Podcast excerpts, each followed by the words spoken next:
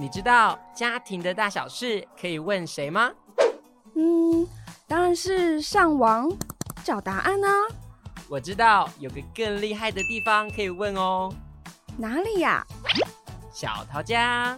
欢迎收听小桃家幸福家。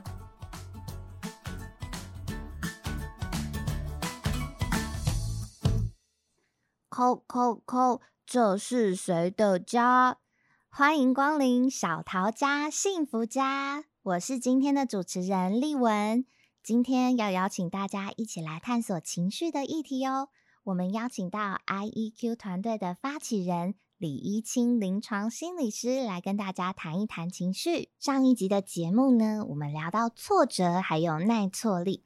那今天的节目呢，我们要来跟大家谈谈另外一种情绪哦。Hello，丽文好，嗨，各位线上的听众朋友，大家好，我是一清心理师。嗯，依钦老师，我们直接话不多说，我们就直接。告诉大家，我们要跟大家讨论的小故事吧。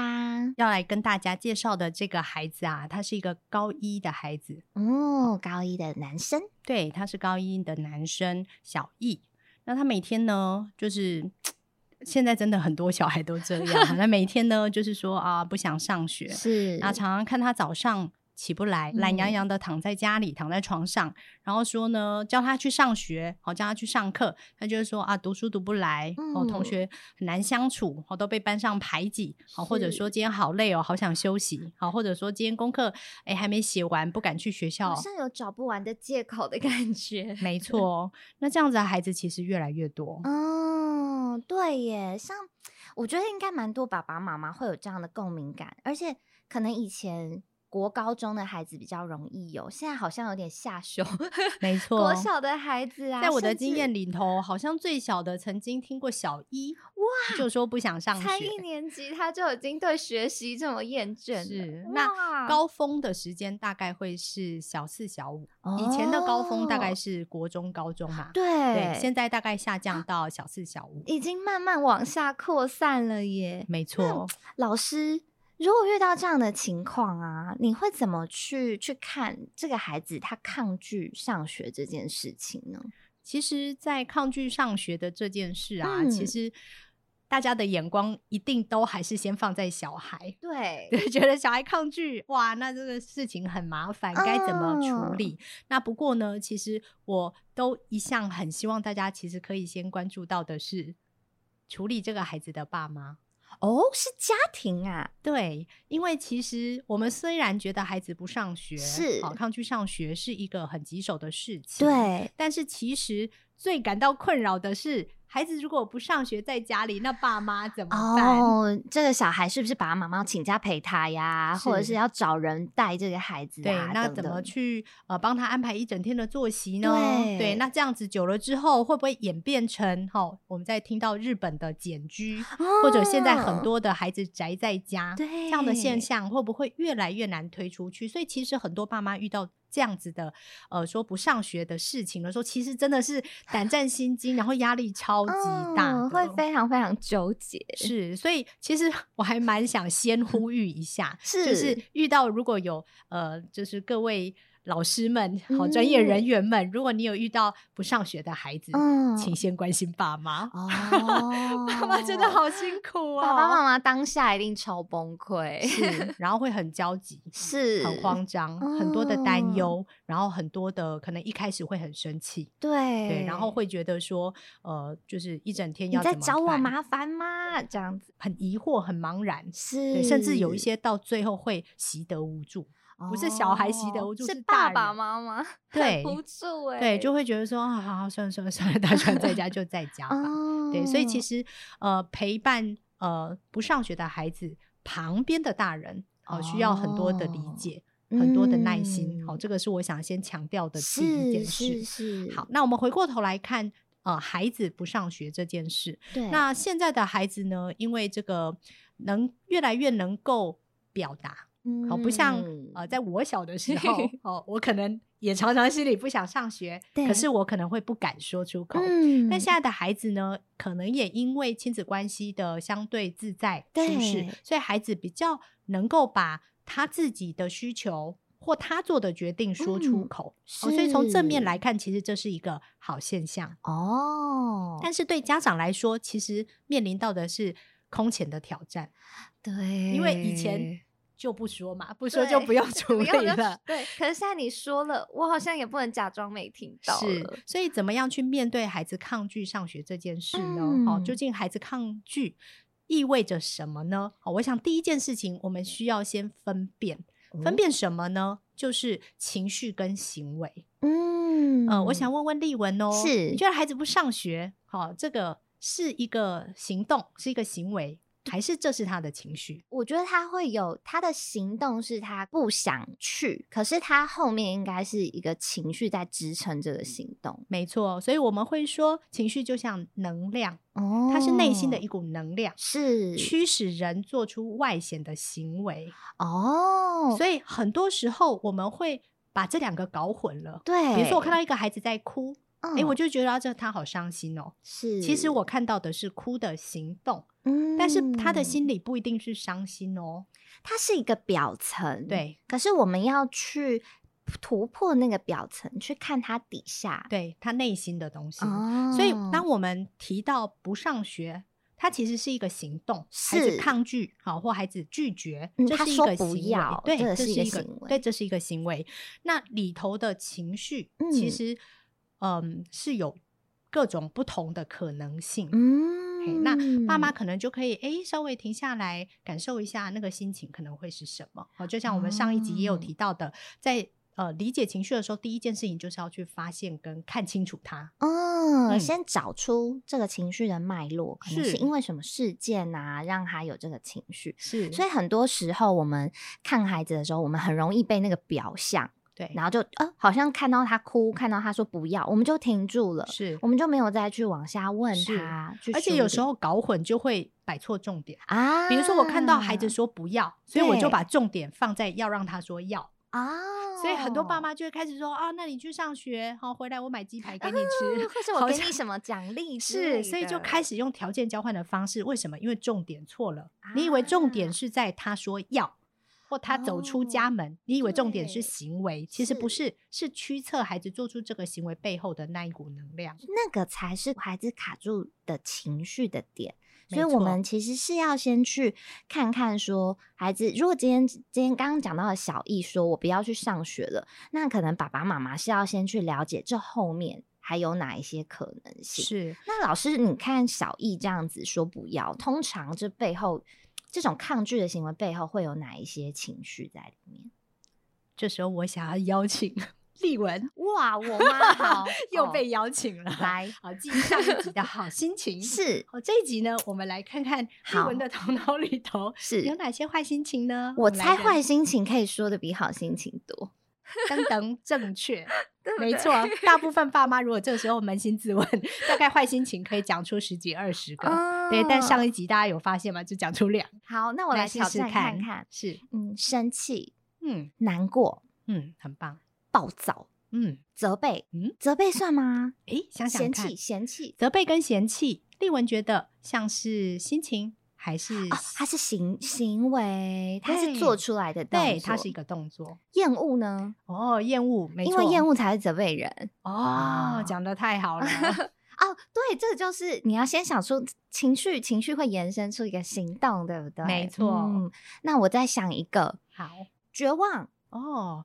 丽文真的很厉害，因为你刚刚所想出的那些坏心情，是其实就是拒绝上学孩子背后常出现的几种坏心情。真的吗？是哇，小灯灯，我好厉害哦！哦 好，那大家刚刚这样听就会发现哈、嗯，第一类会让孩子这个裹足不前，是那个心情叫做绝望与难过。哦，就是很低落的一种心情。对，是。那第二类的心情呢，通常相反，好、哦，就绝望与难过很低落的时候，其实你会感觉一个人整个人这个垂头丧气的，好、哦、下垂，很 low 的感觉，对，对，低能量。没错，没错。那第二类的心情呢，就不太一样喽，它是往外展现的，像是生气，哦，像是讨厌，像是暴躁，好极端的感觉哦。嗯、一个是很，很有趣哦，对，一个是很低落，一个是很。外显，对、哦，但是两个都会抗拒啊。行为上其实是类似的，嗯，可是你会发现，哎，背后的这个心情不太一样。对对，那所以，哎，这样想，大家就觉得说，哎，好奇怪哦，这个生气，哦，生气暴躁跟低落难过，嗯，这个真的会一样吗？嗯，其实仔细看孩子的身体反应啊，其实是不一样的哦。所以，如果我们单纯只是想的叫做孩子不上学，对，这么抽象的一个概念，嗯，你会觉得好像都一样，嗯。可是当我们去谈到情绪的时候，你就会敏锐的发现到，哎，这两种小孩都抗拒上学，可是他们展现的肢体会不太一样，然后还有样子，对，讲话的方式也会不一样，哦，然后内容也会不一样。是，那还有第三类，其实也是早期比较常被提到不上学的原因，叫做焦虑紧张。嗯。所以这三类呢，通常是一个孩子，然后早早上这个大概。哦，我们说国高中吧，哦，就是四五年级之后，呃，不愿意去上学背后常见的三种心理情绪是、嗯，原来一个抗拒上学的行为，它背后其实有不是只有一种情绪的可能，它其实是会有不同不同向度的情绪的考量。是，那通常难呐、啊，还难在、嗯、有时候这些情绪会纠结在一起，因为其实有时候你去问孩子说。你为什么不想上学？对孩孩子，他可能心里也是很盘根错节，就是、没错，就是很很很复杂的感受，他也说不出来。是，所以如果孩子心中的情绪其实很纠结，你就会听到他说：“啊，我就是不想去啊。”对对，他会用这个去盖瓜，对，所以我就不要。对，那很多爸妈就会觉得说：“你你为什么这么心里这么防卫？”啊，都不愿意好好谈一谈。对，怎么问你，你都说不要。对，或者有些孩子可能就说我我不知道啊，嗯，我不要再问我了。欸、那爸妈就会觉得说，哎、欸，你是不是不愿意告诉我？拒绝沟通、欸、你是你拒绝沟通，好、嗯，或者心理防卫，是，或者叫做不愿意好好谈一谈啊。其实很多孩子他并不是不愿意好好谈一谈，而是那些东西卡在一起。纠结在一起，嗯，他也不知道怎么谈起，对不对？没错，没错。我我觉得这个我很有感触，因为我在幼儿园工作啊，然后小朋友有也很常会遇到一些不愉快的心情，然后。当他在情绪当下的时候，我们通常也都会问说：“诶，你还好吗？”那通常年纪小的孩子的反应都还蛮一致，不是哭就是就是打东西，是就是还蛮大家都处理的方式好像就是往这两个方向走。可是其实有当下我们去跟孩子讨论的时候，他真的会没有办法讲出来说我我为什么。现在会这样，或者是我刚刚发生什么事情，对孩子来说，他真的就是一坨打结的那种线的感觉。没错，而且这样的现象啊，其实我们光想象就知道，年幼的孩子经验是比较简单的，是，哦、比如说糖果掉了，就这么简单的事情，哦、很好找出脉络。对，脉络是容易的。对，可是就如同抗拒上学，大概好发于四五年级以后一样，嗯、情绪的纠结也是四五年级之后，哎，你就会发现好像很难。理得清，因为当那个时候孩子的心灵敏锐度又更高了，所以可能原因是很复杂的。对，对，心灵敏锐度高，嗯，可是他接受到的情绪的训练是少的哦，所以事情变得复杂，可是他能力并没有跟着上来，是结果就都讲不清楚了。哦，所以其实对孩子来说，他也蛮蛮累，他的心里也是很累的，因为他也不知道。他自己到底为什么会有那种不想要的感觉？他也不知道要怎么说。对，所以混乱的时候，我不知道丽文心里很烦乱。嗯，你最想做什么？我很烦乱的时候，我我的习惯我会把感觉写下来。哦，所以你是有找到好方法的人。哦，这个是好方法哦。当然啦，因为我们很多人呐、啊，其实心情烦乱的时候，一定棉被拿起来盖着头就睡觉啦。啊啊哦对，或者疯狂出去 shopping，是，对，就是让自己先躲开，对，抽离一阵子，哎，或者舒畅一点，就是。回避啦，哎、哦，就是先不要去管那么复杂的纠葛，就暂时忘却它。所以大部分人其实面对坏心情的时候是采取回避的方式啊，所以我刚刚才会。说，哎，你是有找到好方法的人，因为你的方法不是回避。哦，是共处跟是跟他相处，跟他做朋友这样，是是、啊。可是好像多数的人都会选择逃避他，对不对？对，就是因为有时候那个东西你一想到的时候，你就会觉得整个状态会很很烦躁啊，然后就觉得啊，我不想理他了啦，然后很烧脑。对，然后就啊，我想要去看场电影，是，或者是我去去做玩一场游戏啊，打打电动这样。那这样会帮助。透过这样的抽离，是会帮助我们去面对坏心情的能力吗？其实回避的方法是对于短期的坏心情，嗯，是有帮助的哦。而且它可以让一个人能更快的恢复正常的功能哦。比如说你心烦，睡一觉，哎，好像重新蓄积能量，嗯，一天又可以再来一次。对，所以回避的方法其实对短期的坏心情跟迅速呃迅速回电。哦，它其实是有效的方法，哦，但是如果这个当事人所遇到的坏心情是频繁出现的，哦，是日积月月累的，那一直回避就会反而使得他变得失调。哦，因为我们说情绪是能量嘛，对，我们国高中都有学啊，对，能量守恒是，所以我回避了，能量消失吗？还是在，还是在，只是我暂时没有要理他而已。那他就会越越滚越大，越滚越大，哦，最后很多爸妈就会发现，哎，孩子好像在某一天以前，对，好像活得好好的，嗯，可是某一天，对，好像就某一个礼拜或某一个月，哎，嗯，他好像就整个人就是就是。变了一个样，有喂、欸，很长很长，家长都会说，就是哎、欸，上了二年级的开学那天之后，他就变成怎么样怎么样了。是，嗯、那当孩子有这样子的现象，当然第一件事情，我们还是要先确认他是不是有发生什么呃立即性的困难，嗯，啊，比如说，哎，可能就是这学期刚好遇到有人霸凌他，对，好，或者有一些这个呃，我们说那个叫做威胁的事情啊，哦、好，或者是呃成绩呃遇到了这个学业很、啊、突然间觉得太困难呐、啊，好，当然这些急性的事件我们要先确认，嗯、但是也有相当一部分的孩子其实没有急性的事件，嗯、它是长期回避的结果。哦，所以他其实有点是累积的感觉，是，是。所以当我们去问他说：“哎、欸，你怎么了？为什么不去上学？”其实他也只是说不出来，因为那是日积月累，因为那一直埋在他的生活里，是。然后他可能也没有去觉察到这个东西是是渐渐在影响他的，没错，没错。哇，所以有些情绪其实也很难一时要孩子。讲的很明白，是，然后然后家长在梳理的时候，也不一定是很明确可以找到一个就是这个事件点的感觉。没错，嗯、所以很多时候遇到坏心情，那孩子讲不清楚，他回避，然后爸妈问不清楚，所以爸妈也回避，嗯、也回避，那这个坏心情就一直在那里，就会被累积下来。哦，那像滚雪球一样越滚越大，那负向的情绪最后压垮了孩子，我们就会说，哎，有一种叫做习得无助嘛。我们上一集也有提到，哈、嗯，但上一集我们没。没有机会讲多一点，是所谓的习得无助，指的是重复发生的挫折或失败或者坏情绪，嗯，然后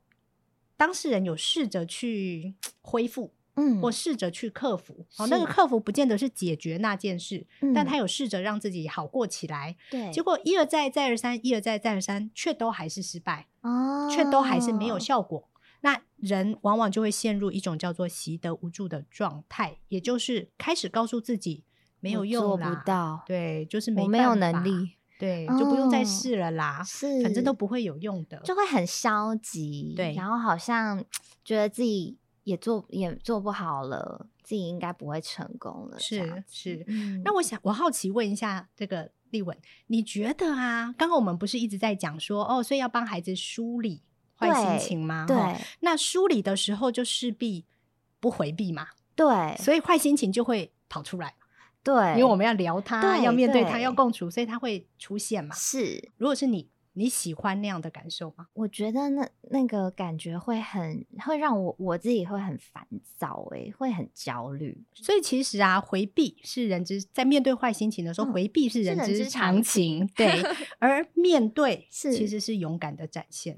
哦，勇敢是。所以如果你家小孩啊，对坏心情来的时候，他就偷偷跑去写日记。嗯，其实你要知道，他是很棒的。他其实在整理自己的内在，没错。嗯，那也就是因此，其实坏心情的存在，其实它并不是我们就虽然他很不舒服，对可是其实他有他的重要性。嗯，其实往往坏心情是一种我们说叫警讯，是讯号。是，嗯，举例来说，好，呃，我们说人都会生气，对不对？对而且大人都不喜欢小孩生气，对不对？对可是你知道生气是有它的重要性啊。嗯生气就是释放一个讯息的感觉，所以生气是非常重要的情绪，嗯它让当事人明白自己的，呃，我们说界限被侵犯了。哦哦，对耶，是，就是如果你今天对我要求什么，我都好啊，好啊，好啊，好啊，好啊，好啊，然后也不会生气。那其实我是一个很无感的人呢、哦就是我甚至不知道我自己对一些事情有有想法或是有感受，然后我就什么都好。对，可是如果今天你告诉我要做一件事情，然后我就会不开心，我就说啊，可是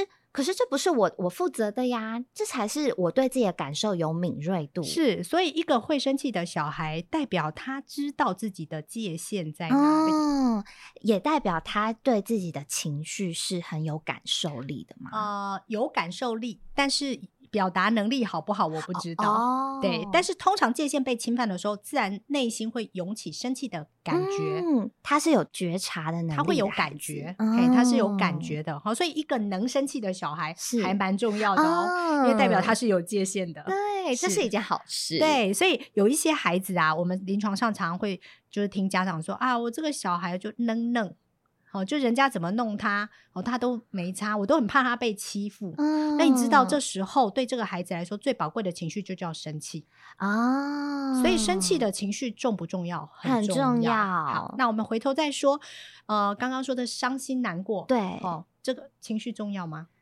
如果生气重要的话，那我想伤心难过也很重要吧？，对，那伤心难过有什么重要啊？伤，我觉得伤心难过，它其实带给自己主观的感受是很不好的。嗯就是如果今天我自己很伤心难过的话，我会觉得我会陷入一个好低落的感觉，然后我会不希望自己再次陷入伤心难过的感觉。没错，伤心难过为什么会让人特别疼？嗯，有一种心疼疼的、酸酸的感觉？为什么？因为伤心难过是一种对自我怀疑跟伤害的一个过程。哦所以，一个会伤心难过的孩子，通常他常常在做的叫做自我批评，啊，就是骂自己、怪自己。好痛的感觉。对，所以他不是像生气一样是骂别人、怪别人哦，是他是攻在击自己，是他是在骂自己、怪自己。嗯，哦，所以伤心难过重不重要？重要。为什么重要？你说骂自己怎么会很重要呢？嗯其实我们很小的时候，哈，就是小嗯 baby 三四岁，呃，应该说呃年幼的小孩三四岁，其实没有那么常骂自己、怪自己，嗯，所以都会觉得我做什么都是对的嘛。对，所以爸妈的存在、老师的存在的意义是什么？是要教他对错，是要教他嗯微调跟嗯呃，让自己的自我不要过度膨胀。啊，有设设下一些界限感，对让他知道他的分寸应该在哪里。好，是所以怪自己，好一个懂得自责的小孩，他才会改善自己做错的行为。嗯，所以自责、伤心、难过其实是很重要的，因为他会让一个人越来越往一个叫做美善的方向走。嗯，有点像是自我修正的一个系统，对对对，它是一个自我修他会去正的系统监控自己说啊啊，我我现在这样不行，所以我要调整，没错，那它同时还有第二个人际的功能。哦，你知道会伤心、会难过、会哭的人，嗯，旁边的人就会想安慰他，对，就会想安慰他，哦想保护他，有点像啊，你你你难过了，所以别人就会被激起一个很想照顾你的那种是所以这样子的人伤心难过的心情哦，其实可以帮助人获得资源。哦，所以伤心难过重不重要？很重 要，很重要啊！！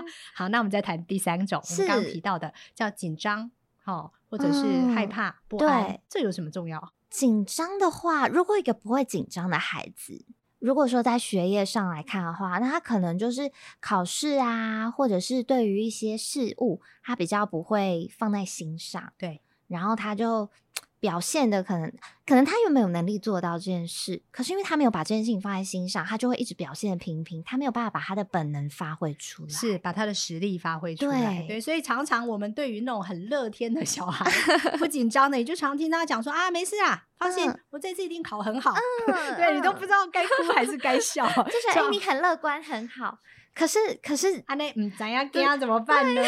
对，所以其实紧张、害怕或担心，它有重要的功能，叫做让一个人比较能够呃谨慎跟预备。哦，它会有一点提醒你自己的感觉，对，会有提醒的感觉。嗯，那也因此，其实它更基本，还有一个很重要的功能，就是帮助人能够安全，嗯，免于危险。哦，所以你知道，像有的小孩很怕高，对，他就不会爬上爬下，啊，然后跑去那个很高的楼梯要跳下来，是，是，他就会比较安全。嗯，有这些觉察的。自我觉察的孩子，其实也是有一比较是会自我保护的感觉的哦、呃。有这种情绪的小孩，哦、他就会本能的做出保护的行为。嗯，所以我们回到这个叫做不去上学的孩子来看，是、哦、一个孩子，诶，他不去上学。假如我们后来发现说，诶，他主主要大的情绪叫做焦虑不安，对，那你就知道，一定学校里头有有一个。因素啊，或者危险。嗯，举例来说，这些孩子可能感受到自己是边缘人啊，是。那落单的人通常会比较危险，对。然后他感受到的是同台间的不友善，嗯。好，那现在有一个词叫“微霸凌”嘛，嗯嗯，就是很多小小的不友善，是。所以他的焦虑不安跟害怕，其实是在保护他自己。免于这些危险，他不用在那个处境里去体验那种危险的感觉，所以他用逃避，所以他就产生了焦虑。哦、那人一焦虑，他就会在家里哦。是，所以这个焦虑的情绪其实是对应他在学校感受到的危机危险，然后他长出这个焦虑的情绪。对，他在展现一个逃避的行为。对，这样所以在爸妈来看，哎、哦，不去上学是坏事。对，可是你进一步想，就会发现啊，一个遇到危险，哎，怎样惊？嗯，他会紧张不安。对的小孩好不好？好，其实是好事。对，其实是一个自我保护的机制。是。好，那我们再来看看哦。如果一个孩子他在上学的时候经历很多的叫做伤心难过，嗯，那伤心难过，嗯，可能代表他在学校遇到什么事？他可能。交朋友有挫折，嗯，他可能没有人，他想要玩的人不想跟他玩了，是，或者是他可能他希望他考的高分一点，可是他考不到他想要的分数，总是做不到自己满意的程度，嗯、所以渐渐渐渐的就对自己失去了信心，失去了希望。啊、那你说哈，那这样子待在家里是就就有什么好处吗？就会好了吗？因为不断的挫败。不断的伤心，嗯，我们刚刚讲啊，最后会变成叫做习得无助感，所以他不要去上学就可以不要无助哦，他不要去学校，他就不会有那些啊，他没有办法处理的挫折啊，跟无助的情绪。所以一个最后哎，就待在家里的孩子，我们会说他至少保有一点 残存的自信，他至少不会觉得自己遭到一无是处。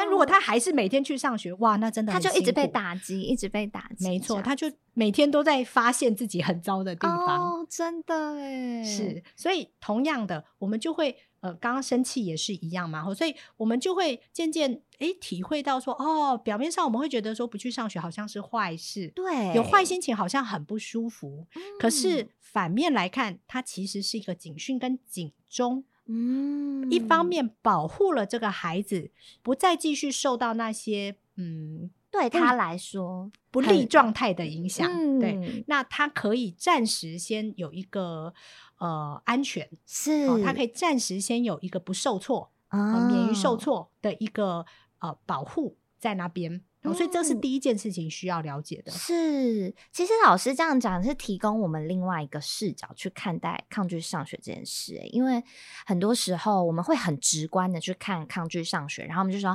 那我们就去找原因啊。可是其实，在找原因前，我们先成为孩子的盟友，站在他的视角去看，原来对他来说，留在家里是一个是一个安全的区域的感觉，然后。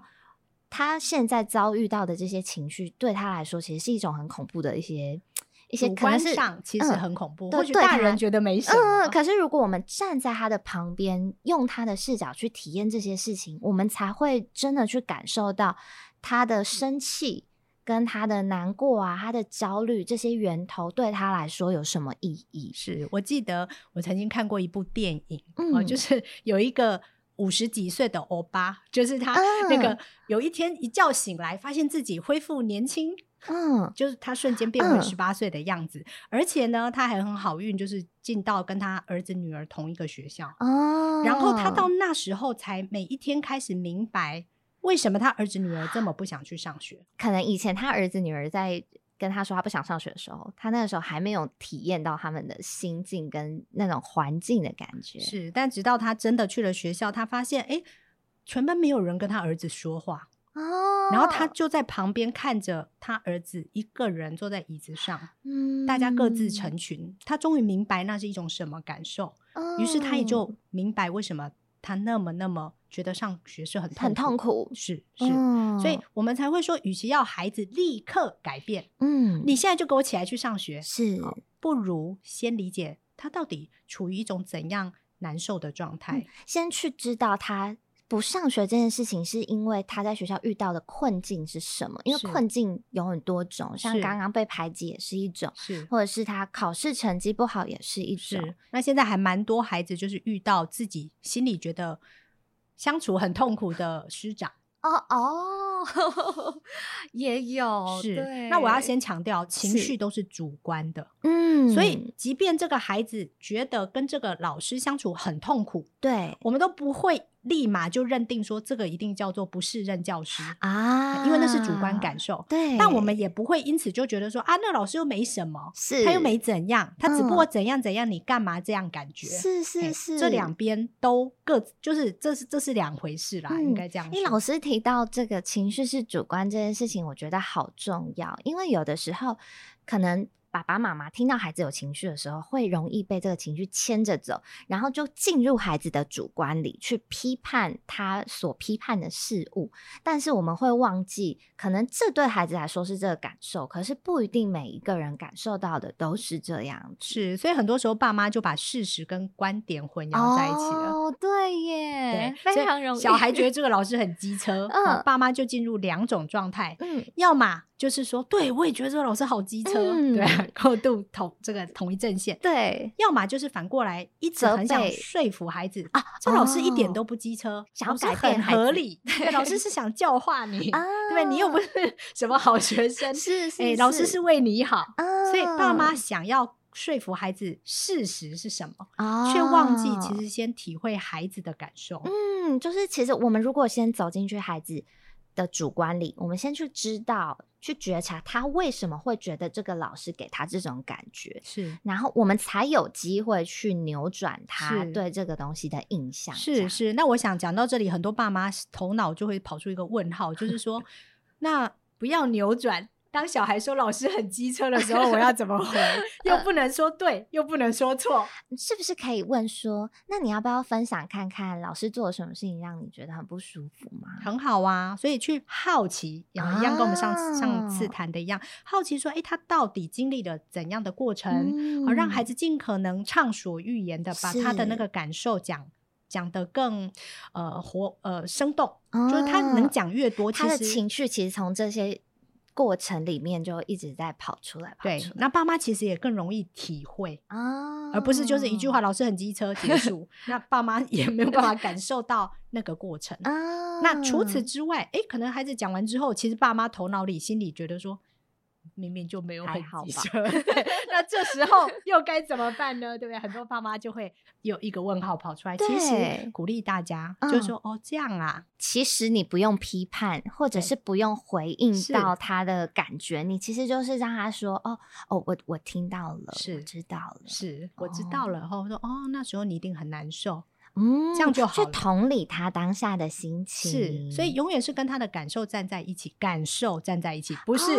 哦告诉他，对你这个感受就是事实，嗯、或你这个感受不是事实，不用帮他贴一个标签，说这样是对的或错的。是，而且其实有时候小孩啊，还真的蛮纠结，就是他觉得这个老师很机车哦，对，可是呢。这个老师哪一天对他很好的时候，他，又觉得老师很好，这时候他还要回家说服爸妈，其实老师他没有那么，他已经没有上次讲那么机车了。对，这样其实很辛苦，是，所以其实爸妈真的没有必要先选边站哦，还去加重孩子要说服爸妈。对，这个修改之前印象的那个还蛮辛苦的。是，而且老师你提到这个选边站，其实跟我们刚刚讲到，就是走进孩子的的舒适圈，跟他站在一起成为盟友是不一样的。这个选边站是被情绪拉着走的那种选边站，对，对，所以搞得小孩也 很很紧绷，呃，糟糕了，对，糟糕了，我 爸妈很讨厌这个老师，对，嗯，那甚至他可能就是本来就讨厌这个老师，那他现在觉得爸妈跟他站在同边，哎，其实也不见得是好事哦。哦，因为你看，果然这老师很机车吧？对，对他们会一起。更魔化这个 老师，对对对，其实这个对孩子的呃情绪的健康都不是帮助，哦，反而是跟他的情绪在一起，嗯，才是跟这个孩子真正在一起的方法。我觉得大人很习惯会 有一种评判孩子的习惯，因为大人的经验比孩子多，对，所以很常的说，哦，这个我知道啊，我跟你讲吼，这个就是，呃，就是那个老师真的很很怎么样，他就是。过度要求你啦，什么什么，就有时候就出太难了。对对对，好像大人有时候会忍不住把自己的经验连接进去了，所以就会不小心帮孩子现在这个情况去做一个分类。对，就是这个就是给了一个框架。对对对，然后孩子好像也会因为你的这个框架的加入，他就会哦。越相信这个老师是有问题的啊，或是这个情况也是有问题的。对，所以其实当我们在看到孩子有抗拒的行为出现的时候，嗯，可能第一步是要花一些心思去慢慢。跟孩子聊一聊，是，然后去梳理出这当中可能有的坏心情。嗯，哦，可能孩子单靠他自己的力量梳理不出来，对，哦，可能太纠结了，太深层了，对，太复杂了，嗯，他自己可能梳理不出来。透过边听边体会，帮他把这些坏心情一个一个贴标签出来。哦，那这个情绪的颗粒就清楚了。是，当情绪的颗粒清楚了，其实很多时候孩子就。就比较容易顿悟，嗯，很多时候我们以为情绪讲出来只有一个功能叫宣泄，对啊，我好生气，我好生气，对不对？嗯、我说完生气，哎，有没有宣泄到？有，嗯，哦，这是第一个很棒的功能，是，哦、就是贴完标签可以先宣泄。其实第二个很棒的功能是贴完标签，有时候方法就出来了哦。方法吗？嗯，我曾经遇过一个孩子哦，他其实嗯，我们现在这个小艺是高一嘛，对，那我遇过的这个孩子他是小三，嗯，啊，那他的老师说呢，他某一学期就是常常下课的时候一直说，老师我好无聊，我好无聊，好无聊，嗯，好，那老师就想说，哎，无聊没事做嘛，所以就跟他讨论时间规划。啊，感觉老师很厉害哦，嗯，结果呢没有用。啊。小孩还是下课一直说好无聊，好无聊，好无 聊，这样。那后来呢？这个孩子来到我的面前，他说：“哎，一清老师真的很无聊哎，都没有人陪我陪。”对，他的讯息是陪。对，当一个孩子感受到自己都没有人陪的时候，丽文，你觉得那是什么心情啊？我觉得他应该很孤单。没错，所以他那个无聊是，虽然他讲的好无聊。是感觉好像是说他不知道做什么事情，可是他其实是希望有一个人跟他互动，是是，是有依靠啊。他本来其实对自己的情绪是不清楚的，他知道有一种感觉，所以他随便选了一个名称叫无聊。哦，但是我们听了之后就有敏锐度的去听，嗯、就会发现，哎、欸，其实那个感受标签贴错了啊，是孤单。所以他讲完之后，我就说，哇，我觉得你好孤单哦。嗯，然后这个孩子就非常惊讶的看着我，嗯，我想这时候大家都觉得很奇怪啊，你是本人不是已经发现自己不舒服了吗？嗯，干嘛被说出孤单还这么惊讶？可是他的连接不是长这样的，对不对？对，他本来连接，他以为那个感觉叫无聊，嗯，结果他现在被听到一个词叫做孤单的时候，他蛮惊讶，重他的对，他就说：“你说什么？”我说：“我觉得你听起来好孤单。”他说：“这个是孤单哦。”我说：“对啊，这个是孤单。”嗯，他说：“哦，原来这是孤单哦。啊”然后我听这个老师事后的观察，就发现说：“诶，从此之后，这个孩子那种情绪一波袭来的时候，他处理的方法就跟以前不一样了。”嗯，如果这个孩子觉得自己很无聊，一定会做什么？找事做嘛。对。但是当他发现他是孤单的时候，他会做什么？他会去找人交朋友。对，嗯，所以我才会说标签贴对了。真的很重要，因为方法会出来。老师，刚刚您在回应孩子的那个时候，其实这个厘清的动作就已经给孩子孩子他的心里就长出一个方法的图像了。没错，因为他原本以为他是无聊，他就会去问老师，对，找一些不是真的核心可以改变这件事情的资源。但是你帮他贴出了这孤单的标签之后，孤单就连接到是人际相处，对，所以他回到学校也不用人告诉他说你要去交朋友，或者是你要去找伴，他自己就从这个孤单里长出一个他要去对应的找资源的一个策略。是没错。所以如果我们回到小易的身上，诶，小易为什么一直不去上学？而是说很累，又抱怨东抱怨西。诶，我们听到的叫抱怨，对，诶，所以我们会。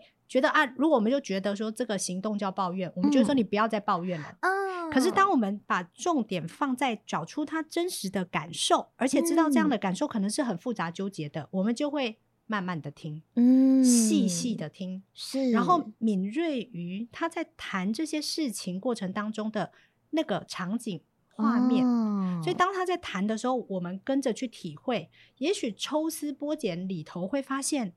哇，你那时候一定觉得好委屈哦。是，老师每天这样对你，嗯、哇，那真的很委屈。嗯，当委屈被说出来的时候，很多孩子心里那一块石头哦，嗯，就好像突然间就嘣，就碎掉了，嗯、就被所以压在心里的沉重其实就减轻一半。是，然后当他明白那个叫委屈的时候，诶，什么叫委屈呢？就是被误会了嘛。对，所以方法是什么？方法。方法是去解释，把那件事情的原貌解释出来，解释清楚，就是解释跟说明。是，所以孩子就会好像有一个嗯探照灯照出一条路，嗯，就是哦，其实委屈了，那你就说明就好了。我就去找那个误会我的人讲清楚啊，把这个误会讲清楚。是，那很多感受到委屈的孩子，其实他一开始就没有知道自己。委屈在委屈，对，所以他知道是委屈之后，他更没有想过要去说明、嗯、为什么，因为他从来没练习过说明，哦、他都不知道自己在委屈，他怎么会去说明呢？是是，所以当委屈出现的时候，这时候孩子就会准备好去、嗯、去解决。这个感受、嗯，他会先有个心理准备，是对哦哦，那那我可能之后要怎么样怎么样了，这样子，并且那个委屈是被同盟的哦，所以不会那么孤单害怕的，好像只身奋斗、只身解释。嗯、至少我妈知道啊，嗯、你知道有一种背后有人他他陪我一起讨论攻略的，是，所以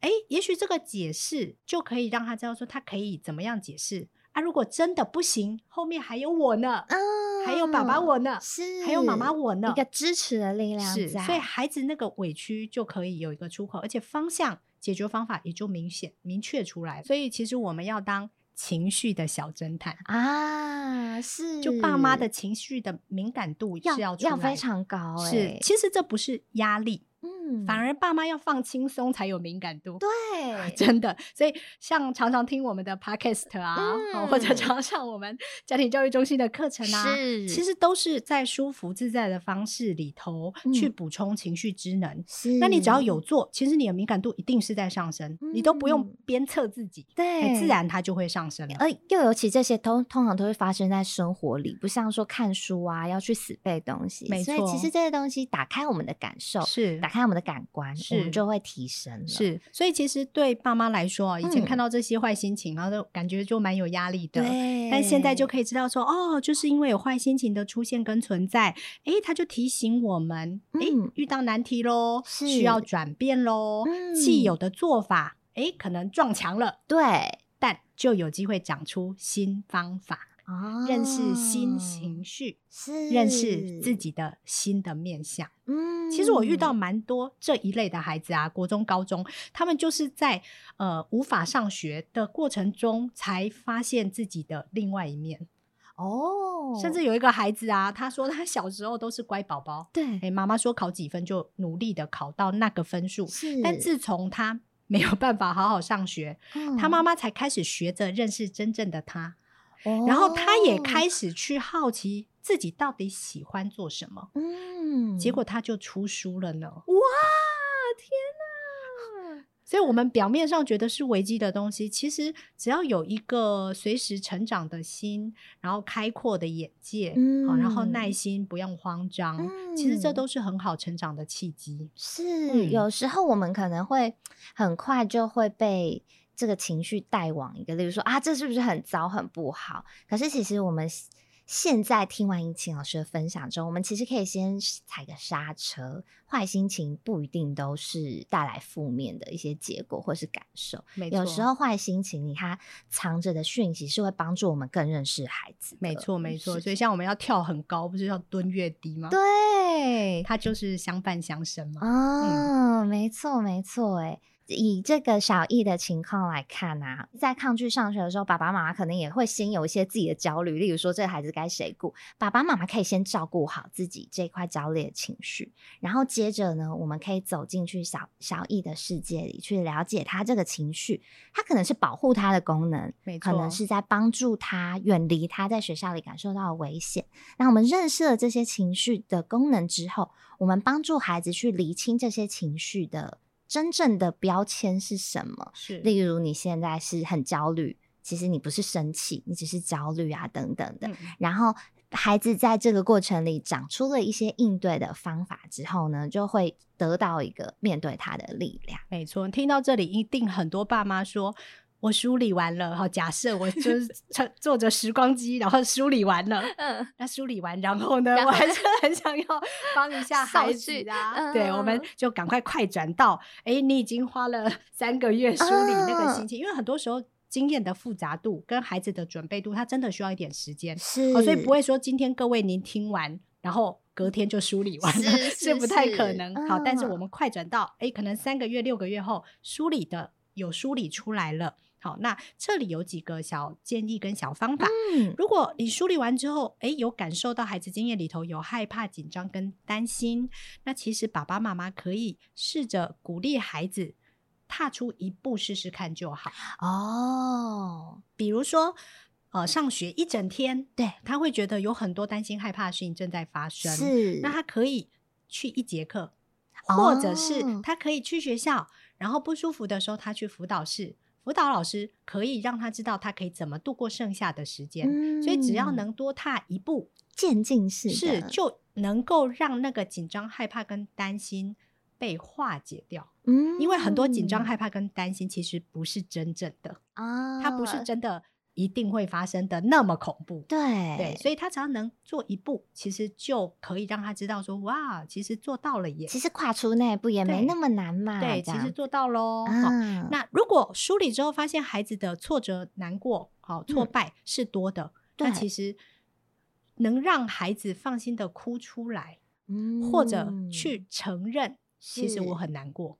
嗯，那个负能量就可以出来，欸、因为你知道，很多时候挫败，哦、我们刚刚说嘛，叫自我批评，对，他没有批评出来啊，啊他都放在心里内伤，所以他能够出来是好的。嗯、哦，那反过来。说，如果梳理之后发现是生气，是讨厌那种出来太多，啊、那怎么办呢？我们鼓励他，与其用做的，好，不如用说的。嗯，举例来说，他如果是这个呃。对，去学校他常常就是呛老师，嗯，呛一呛，然后不爽他就不去破坏东西。对对对对对对。如果是生气跟讨厌的情绪居多，是那我们就鼓励他，每当有遇到这样的时刻，他可以去说出来，而不是采取行动。哦啊，如果这个孩子已经都是用说的，比如说就是一直咒骂 或者一直抱怨，他已经是用说的，那我们就鼓励他。改成用写的。哦，就是出来的那个强度可以慢慢的收。收下来，对，所以大家就会听到，哎，发现了情绪之后做什么？就做平衡，嗯，就做一个他原本的状态稍微能够平衡一点，他其实就是进步了。哦，是诶，就是他以生气来说都是往外。对，只是往外的强度慢慢的减弱、减弱、减弱之后，就可以平衡掉。对，至少呈现出来的状态是比较合乎社会规范的。是，或者比如说他在学校都呛老师，嗯、对，所以搞到他很不爽，就不去学校了。对，好，那现在可以改成他生气不爽没关系，就去找辅导老师，或下课的时候就打电话，不不不不不不不抱怨妈妈大抱怨。对，他其实就会舒。因为孩子有这个抗拒的情绪。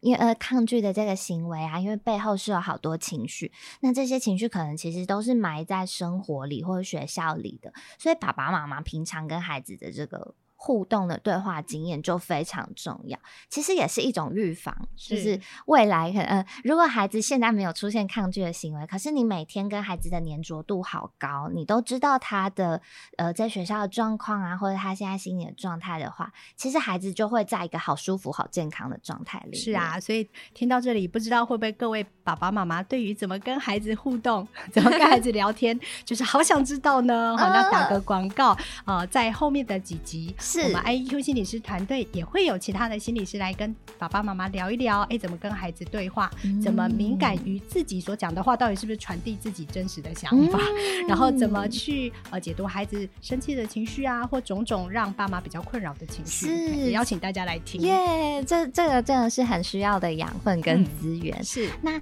今天的这个议题里呢，相信是。呃，各位家长应该都会很有学习，很有收获。嗯、面对情绪呢，其实我们需要的是拓展我们自己对应情绪的这个韧性，而且这对每个人来说都是好需要、好重要的学习。